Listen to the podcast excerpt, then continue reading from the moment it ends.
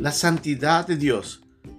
Una de las características más relevantes de la Biblia que hace referencia al carácter de Dios y que es muy conocido por muchos de nosotros, pero que lamentablemente nuestras vidas no se alinean con ese pensamiento, con esa idea clara y evidente de que tenemos un Dios que es santo, santo, santo.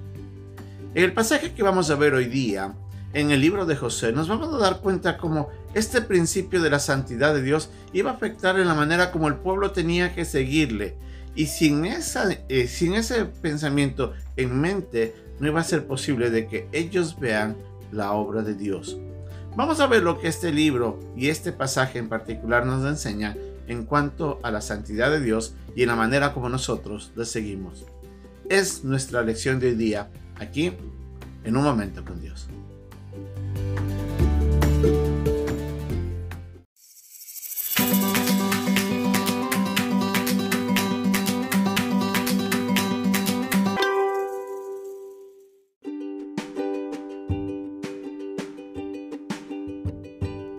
El pasaje de día se encuentra en el capítulo 3 versículos 3 al 6 de Josué.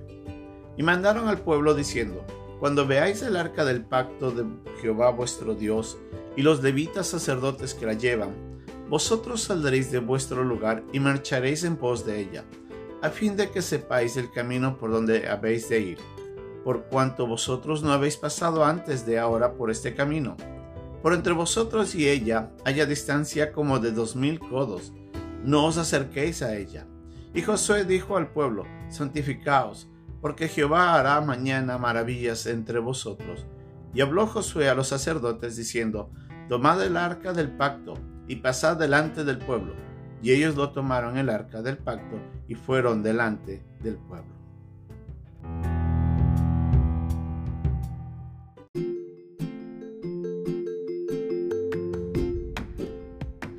El pueblo estaba preparándose para salir.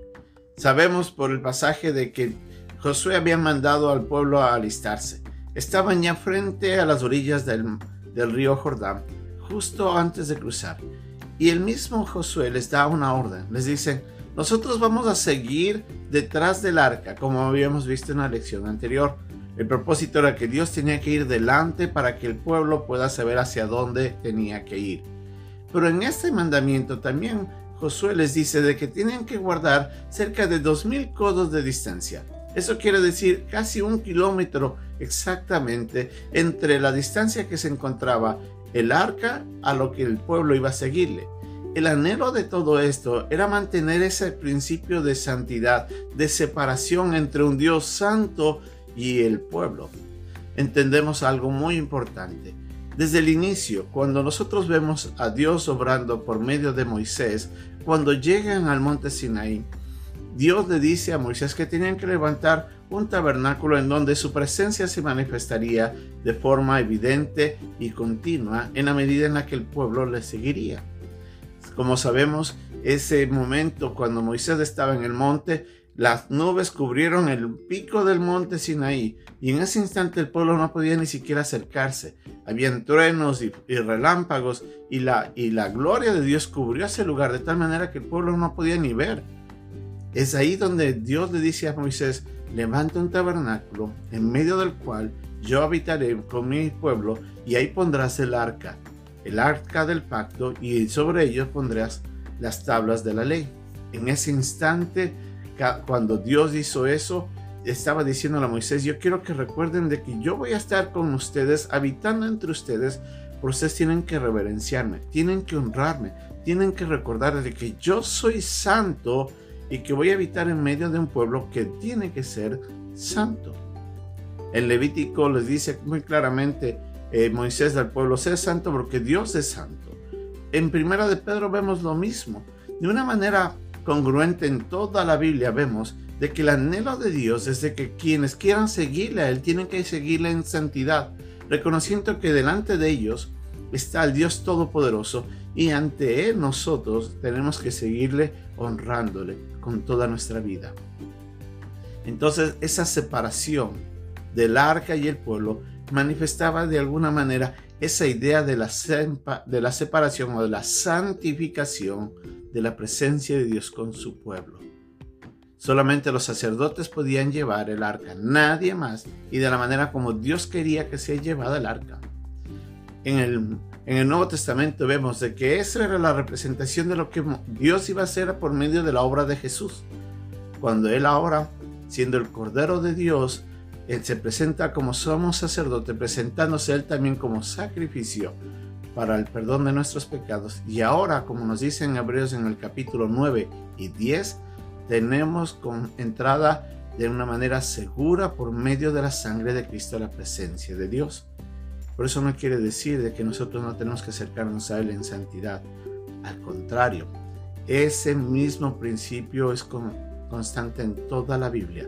Si usted quiere seguir a Dios, si usted anhela seguir y ver las maravillas de Dios, tiene que vivir en santidad.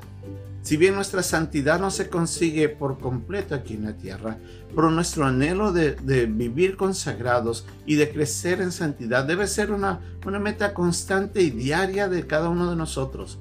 Nosotros tenemos que vivir agradando a aquel que es santo, santo, santo. Usted quiere seguir a Dios, tiene que buscar el arrepentimiento de sus pecados y tiene que buscar la consagración cambiar nuestra manera de pensar, transformar nuestra manera de mirar las cosas, vivir a la manera como Dios quiere. Y solamente ahí, como nos dicen en Romanos en el capítulo 12, versículos 1 y 2, ahí solamente podremos comprobar cuál sea la buena voluntad de Dios, agradable y perfecta. ¿Quiere ver a Dios obrar en su vida? ¿Quiere seguir a Dios con todo corazón? Conságrese, santifíquese y siga en santidad y verá las maravillas de Dios en su vida. ¿Cómo está viviendo hoy día? ¿Está agradando a Dios? Le invito a que se santifique. Le invito a que se consagre. Le invito a que siga a Dios en santidad. Y usted y yo veremos a un Dios todopoderoso manifestándose en nuestras vidas. Que Dios nos bendiga. Hasta pronto.